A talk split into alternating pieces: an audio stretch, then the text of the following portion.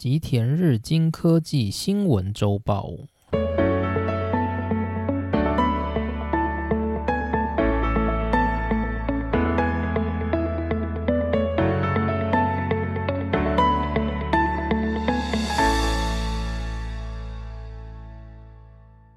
大家好，欢迎来到今天的内容。今天是二零二一年的十月三十一日。那今天的话，没有所谓的日经的相关消息。今天要跟大家聊的一个话题是处理器相关的产业状况，然后顺便带大家来看一下所谓的指令集架构。那首先我要带入的新闻是，这个月十月十八日，苹果 Apple 公司宣布会在它旗下的 Mac Pro 产品上面搭载它全新推出的 M1 Pro 跟 M1 Max 处理器。好，那这个消息有什么特别的呢？主要有几个原因，其中第一个是这个 M1 处理器，它所搭载的是所谓的安谋架构 （ARM Architecture）。那这个架构呢，它一般来讲，它是不会用在这种就是像是笔记型电脑或者是个人电脑上面所使用的。这种处理器架构上，它通常会使用的是在我们一般常见的，例如说像手机，像苹果一般的，就是 iPhone 的手机上面的处理器搭载的都是所谓的 ARM 架构，而像就是高通所推出的 Snapdragon 系列的这个处理器架构也是 ARM 架构，所以 ARM 架构它通常是会被使用在例如说像行动装置这种比较没有那么运算量那么庞大且复杂的这种处理器架构才通。通常会使用 ARM 架构，可是呢，就在今年的四月，苹果它推出了自家研发的所谓 M1 处理器，而这个 M1 处理器它里面所涵盖的设计架构就是 ARM 架构。那这个 ARM 架构，它在今年的四月宣布要搭载在苹果旗下的产品时，就是要搭载在 MacBook Air Pro 跟 Mini 上面。而这类的产品就不是我们一般所谓像是手机这样的行动装置，它是所谓的笔记型电脑这一类的产品。也因此呢，这代表着安谋架构它从过去比较常见用在行动装置的这个领域上，开始要往个人电脑的方向迈进的这样的一个宣示。这代表就是安谋架构的这个野心开始要侵犯，就是在整个。个人电脑领域非常非常强悍的 Intel 架构，也因此呢，这成为就是目前大家所关注的一个很重要的话题。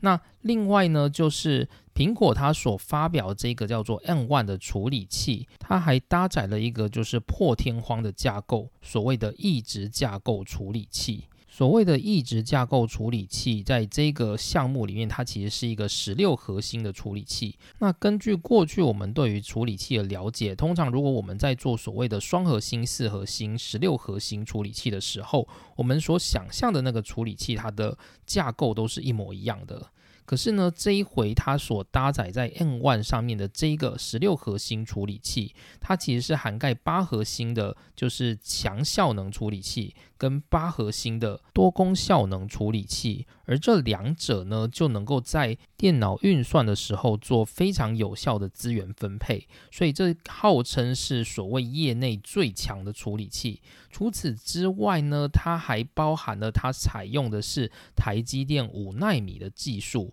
而这个技术呢，目前还没有处理器是采用这样子的技术，也因此呢，这代表了这个处理器它不只有。高效能，而且它同时也省能源，那这些都意味着它正在侵害目前半导体龙头，也就是 Intel 它在处理器的地位，所以这看起来对 Intel 是一个很大的警钟。而这个 M1 处理器呢，目前也被称作是地表最强的 ARM 架构处理器，就是看起来是绝对没有问题的。因为以处理器的特点而言呢，就是它要能够用在这种。个人电脑上面，那它的效果绝对是要比用在行动装置还要来得更强。那安谋架构过去一直都是用在行动装置上，而这次却是破天荒的在苹果开始采用在所谓的个人电脑的领域里面，所以这看起来就是安谋架构它踏进了个人电脑的领域里面，而且就是它是首次采用了世界最强的、最先进的半导体制程技术，也就是台积电的五纳米。所以这看起来呢，就是实实在在在告诉半导体龙头 Intel，就是这个去 Intel 化的动作即将开始，请大家拭目以待的这样的一个感觉。这是目前所看到的状况。那或许有人就会开始觉得说，诶，那可是 MacBook、MacBook Pro 或者是 MacBook Air，它其实充其量也就是一个事务型的电脑。就是通常你不会去用 MacBook 来做，例如说像电竞这样比较重量级的效能需求的一个。运算，所以呢，大家就会觉得说，其实这个 M One 处理器它用在苹果的这些事务型的电脑里面，它基本上不会对 Intel 所构成威胁。这句话其实是对的，但是呢，这其实是有一个宣示意味的，因为 Intel 目前在就是个人事务型上面的电脑，它的竞争者呢，其实不是苹果，而是超维。A.M.D 这家公司，这个我们在之前就是关于 Intel 的竞争上面应该就提到过，它现在目前是 Intel 在整个处理器领域里面的最大的竞争对手。那超维它的处理器基本上就是用在个人电脑上面，而且可以用在例如说像电竞这样的领域上面。可是呢，超维目前所采用的这个处理器架构是所谓的 Intel 架构，也就是说，超维它是用 Intel 的架构。然后去进行所谓的处理器设计，之后再委托台积电进行代工，来跟就是 Intel 进行竞争。那主要看起来是这样子。不过呢，他在做每一个 CPU 的时候，他其实都要付钱给 Intel，他有一个权利金，主要是因为他使用了 Intel 所释放的这个叫做 Intel 架构的这个部分。也因此呢，Intel 架构它目前还是一个。在这个世界上最强的一个架构，至少在这种电竞领域上面，你还没有办法去使用其他 Intel 架构以外的架构。也因此呢，超维它虽然在卖处理器是 Intel 的竞争对手，但是它使用的那个架构、那个核心，它还是 Intel 的架构。因此呢，它还算是包在 Intel 的架构的伞下。那现在呢，有一个安谋架构，它可以开始使用在电脑的领域。在个人电脑的领域，这是不是未来就代表着超维它未来也可以使用安谋架构来进行电脑的设计？如果今天它的效能能够强过 Intel 的 Intel 架构的话，那是不是就代表它未来有机会去 Intel 化？那这是目前所看到的状况，也因此呢，专家就开始去警告 Intel 说，你不要太放松，你不要认为说苹果它发表这个 M1 处理器不干你的事，实际上呢，它可能造成超维它也做了就是类似效法的动作，去引进安谋架构来进行就是。高运算效能的处理器的设计，这是有可能的。所以到最后呢，可能超维它可以完完全全独立出 Intel，成为就是完全不使用 Intel 架构的一家处理器公司，然后去扎实的跟 Intel 做竞争。所以专家就警告了这一点。那这是主要的状况。那这里稍微再提一下苹果跟 Intel 的就是恩怨历史好了。其实应该说就是苹果它主要是一家软体公司，我们可以把它想象它是一家软体公司，但是它也有自己的电脑品牌。可是它电脑品牌的话，它通常都是会去采用各家公司的平台，然后再搭上自己的。高效能的，就是 iOS 这种作业系统来去优化它的整个电脑效能，然后去跟就是微软的这个作业系统做竞争嘛。那这是苹果主要的路线。因此，在过去就是还没有 iPhone 的时代啊，其实苹果它并不是那么热衷的在设计自己的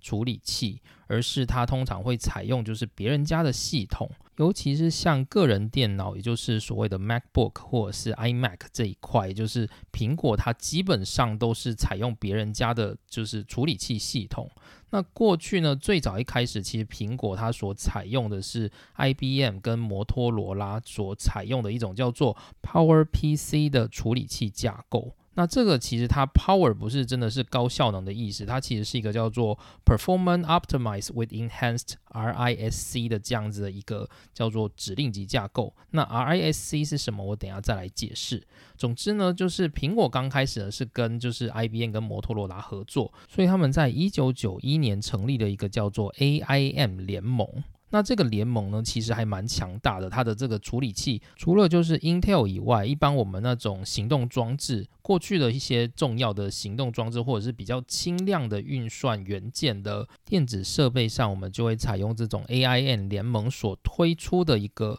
处理器架构。那我举个例子好了，例如说像苹果它自己本身就是。iMac 或者是 MacBook 这一类的嘛，那例如说像任天堂的 Wii，或者是微软的 Xbox，或者是 Sony 的 PlayStation 这一类的，都是采用所谓的 AIM 联盟的架构。那一直到就是二零零五年的时候呢，苹果它忽然变心了，就是它忽然觉得说，应该也不是忽然，其实苹果它已经评估了好一阵子，就是它一直觉得 AIM 联盟它在处理它的 iOS 上面有一些些不太顺遂。然后他就觉得说，他可以试试看往 Intel 平台上面去做验证，结果发现就是多年来的验证之后，发现 Intel 平台上面去搭载 iOS 看起来效能好像也不错，也因此呢，二零零五年到二零零六年就有所谓的苹果的 Intel 平台迁移事件。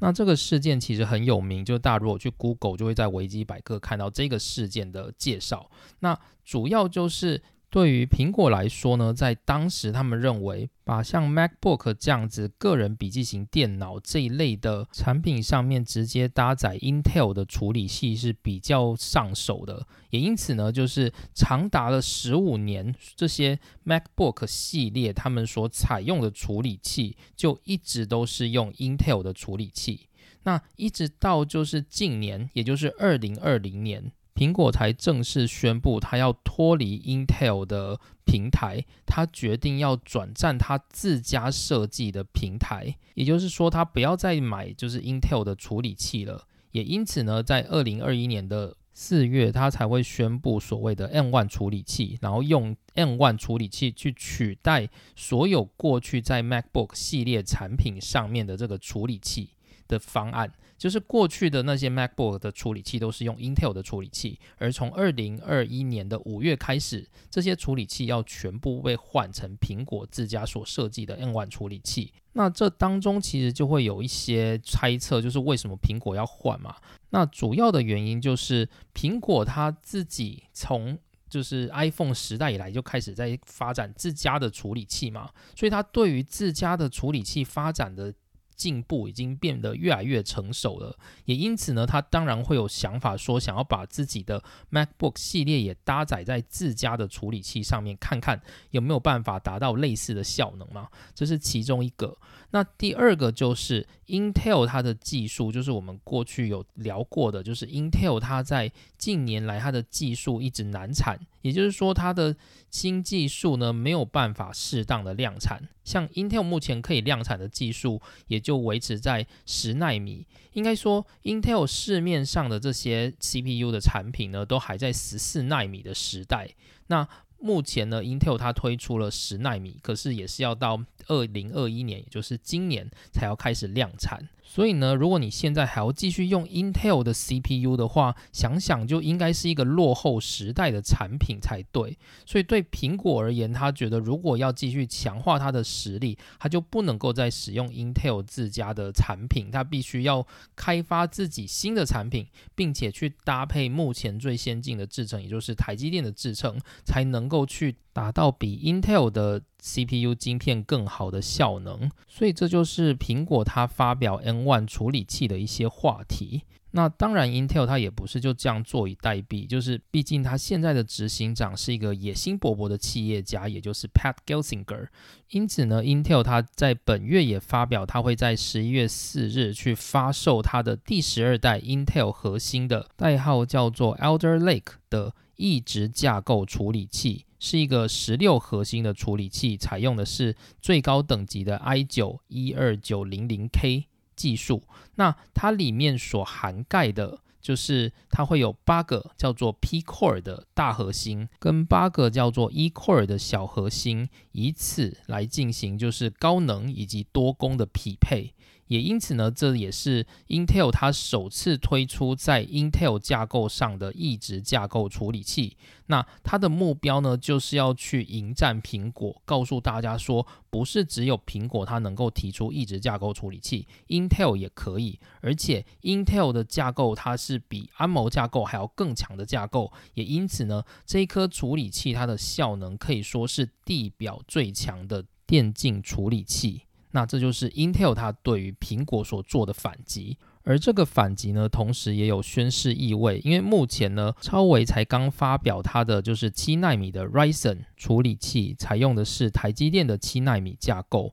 所以在外观上面或者是效能上，明显它就是会比 Intel 来的好。所以 Intel 它在此时提出了它的新架构，要告诉大家说，即使我们 Intel 它所采用的制程没有七纳米台积电那么好，但是我们的新架构还是能够技压超维，就是成为最强最有效能的一颗 CPU 这样子。那这是 Intel 它所做的一个反击。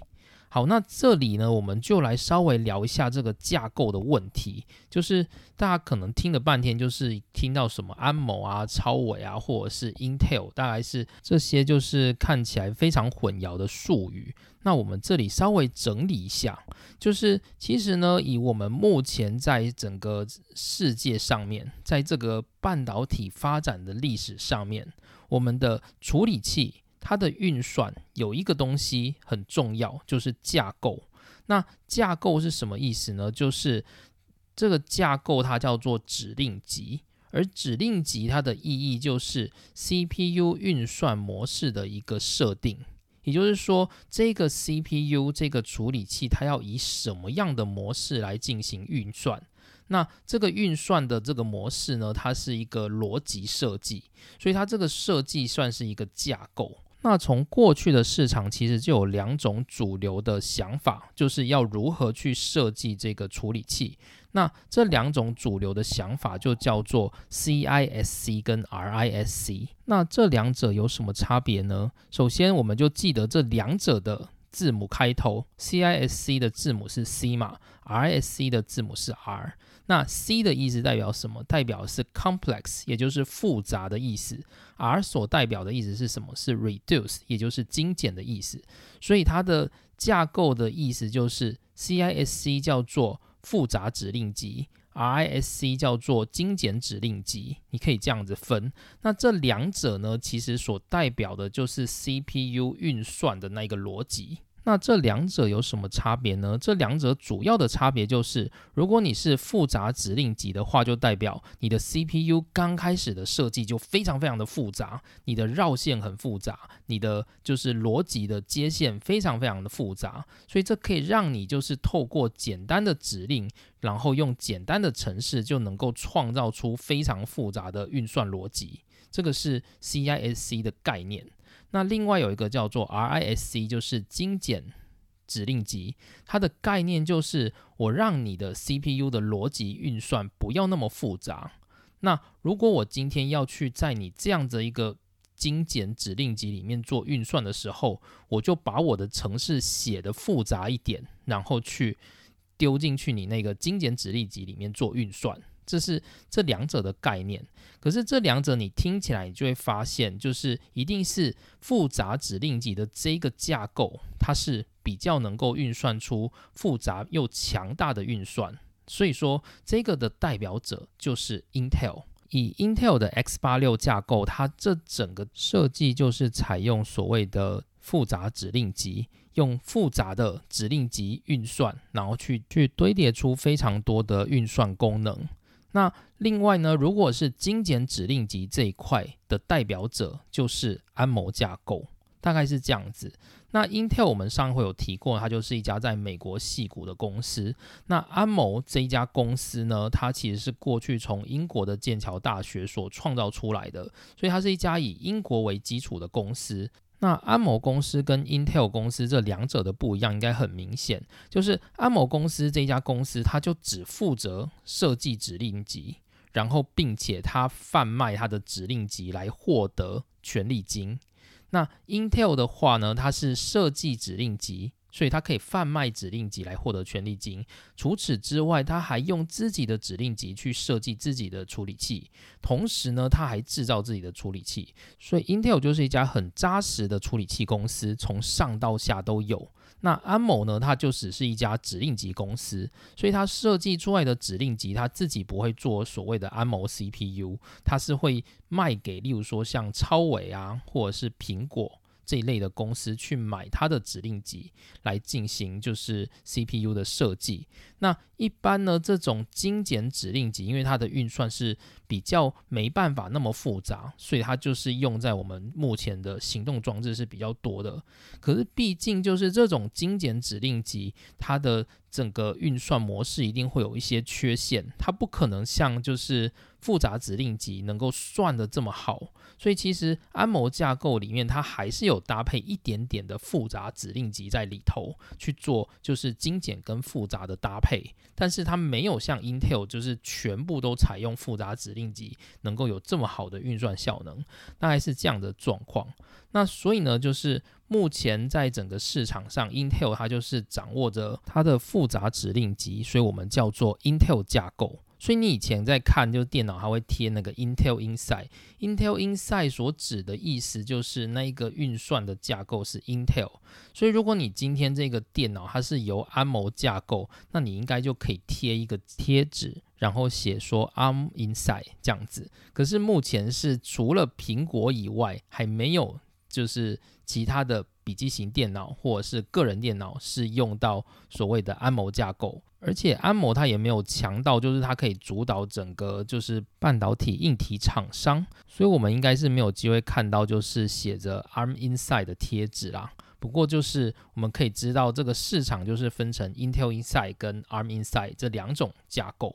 那 Intel 的话呢，它除了制造自己的 CPU 以外，它也有卖它的指令集。那买最多的人当然就是我们的超维，因为超维它所做的这个 CPU 呢，它也是用在个人电脑上面，所以它需要比较强的运算效能，所以它必须要去买就是 Intel 的复杂指令集。其实超维它也可以自己开发自己的指令集啦，不过应该是专利都写死了，然后它自己开发可能会花费很大的效能，所以跟 Intel 直接买应该是比较快的，所以这也就是超伟它目前还被 Intel 掐住脖子的一个部分。那安谋架构的话呢，因为它的设计就比较简单，所以它通常是用在就是智慧型手机上面。那目前呢，苹果已经尝试把这样子简单的指令集拿去试试看，可以应用在比较低阶的笔记型电脑上面。那未来究竟有没有办法把架安谋架构能够推广到所谓的？高阶运算，也就是在例如说电竞电脑这一块的领域上面，就是目前是不知道，我觉得有点困难，因为其实精简指令集毕竟有它的局限，所以目前我是觉得没有那么容易。但是呢，我们也不能否认，就是安谋它也是有机会去修改它的架构，让它更接近所谓的复杂指令集。所以未来还是有可能遇到，就是安谋它所推出的复杂指令集去跟就是 Intel 的复杂指令集一较高下的状况。那这个就是我们只能后续再看看。好，那以上就是今天要告诉大家，就是关于苹果发表了所谓 N1 处理器之后，我们所看到的一些状况。好，那接着呢，我再带一个比较轻松的新闻，也不是算轻松啦，对 Intel 本人而言，应该是比较有压力的事情。本月的十月二十二日，就是 Intel 的执行长 Pat Gelsinger，他大声的喊话，要求美国政府尽快通过 Chips 法案，然后这样子 Intel 才有办法在美国进行扩厂。就是这个消息。那 Chips 法案我们之前有提过嘛？就是美国它为了要振兴它的半导体，所以它有一个叫做美国创新与竞争法案，叫做 USICA。那它旗下的一个动作就是它会提供五百二十亿美元的资金去支援所谓的半导体跟五 G 世代，那就叫做 Chips 法案。那目前呢，这个法案它还停留在就是众议院里头，就是它是在六月的时候由美国的参议院通过，所以它现在丢到了众议院。那目前美国有大量的众议员还在就是烦恼跟反对这一个法案，也因此呢，这个法案还没有通过。那它没有通过的话，美国就没有办法对美国的半导体业进行资金的援助，所以就有这样的状况。那十月二十四号，Intel 的政府关系主管 Al Thompson 他就告诉媒体说，如果没有这个 Chips 法案，Intel 它可能就无法在美国扩厂，那就会影响到美国的供应链这样的状况。那听起来像是一个情绪勒索啦，他就是在告诉美国政府说，你要了解这件事情的严重性哦，就是如果你不赶快通过法案，那对我们。Intel 而言，就是投资美国就是一件没有吸引力的事情。那这样子的话呢，我想你的美国什么供应链这一类的政策应该就会失败吧？就是他想要告诉美国政府这件事情，就是要求美国政府赶快通过，就是补助金，然后去补助 Intel 来在美国扩厂，大概是这样子。那我自己看起来，我是觉得哦，就真的已经没有办法，就是 Intel 它真的已经开始要跟美国政府要钱。了，这就跟过去的日本的财阀，然后或者是像是现在日本最大的半导体公司 Kioxia 也是在跟日本政府要钱，就觉得这些公司它不思长进，一直靠着跟政府要钱，它真的能够做出什么大事业吗？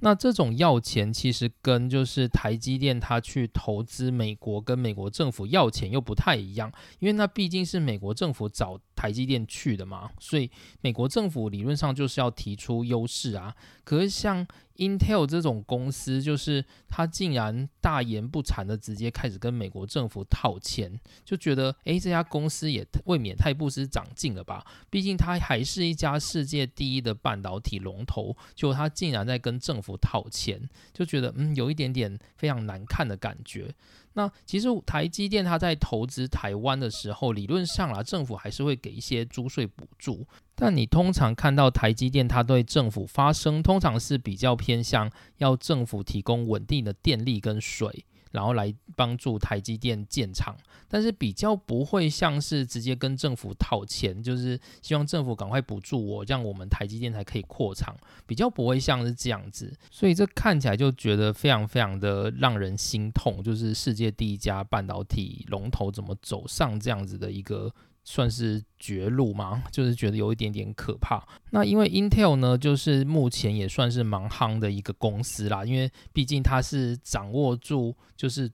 关键的半导体技术的一家公司。那目前呢，欧洲也是为了这种半导体。制造正在筹着想要各家厂商来欧洲扩厂，像台积电目前就有被欧洲找去，就是希望能在欧盟境内就是进行扩厂。那但是因为台积电可能评估就是欧盟的整个福利啊、跟资金或者是成本这一类的考量，就是台积电目前是没有决定要在欧洲扩厂。不过呢，Intel 它就有受到欧洲政府的拉拢，所以说 Intel 呢，它也在九月的时候宣布，它在十年内会在欧洲新建两座晶圆厂，用来支持它的晶圆代工事业。这样子，那所以呢，Intel 它这一番跟美国的喊话，就好像是说，诶，欧洲政府都要给我钱了，所以我要过去啊。那你们美国政府有没有给我钱？如果你不给，那我就不要在美国建厂，我可能就会去欧洲哦，就有点像是这样子的宣誓。所以我自己看起来是会觉得比较担心的。那如果 Intel 它或许能够借着这种美国补助的机会，然后再次重回往日的荣光，然后呢，它开始在自立自强，那当然很好。就比较担心它会因此就是对美国政府的补助食髓知味，然后最后就落得跟日本各大财阀一样的下场。那到时我们可能就会看到这个几十年的巨擘，然后出现倒台的状况。那或许未来 Jim Collins 的所谓 A 加巨人为什么会倒下的这一本书里面，可能就要把 Intel 给放进去。那我自己是比较不乐见啦。那主要就是今天想跟大家分享的几则新闻跟一些资讯。那今天的节目就到这边，谢谢大家收听，我们下次见，拜拜。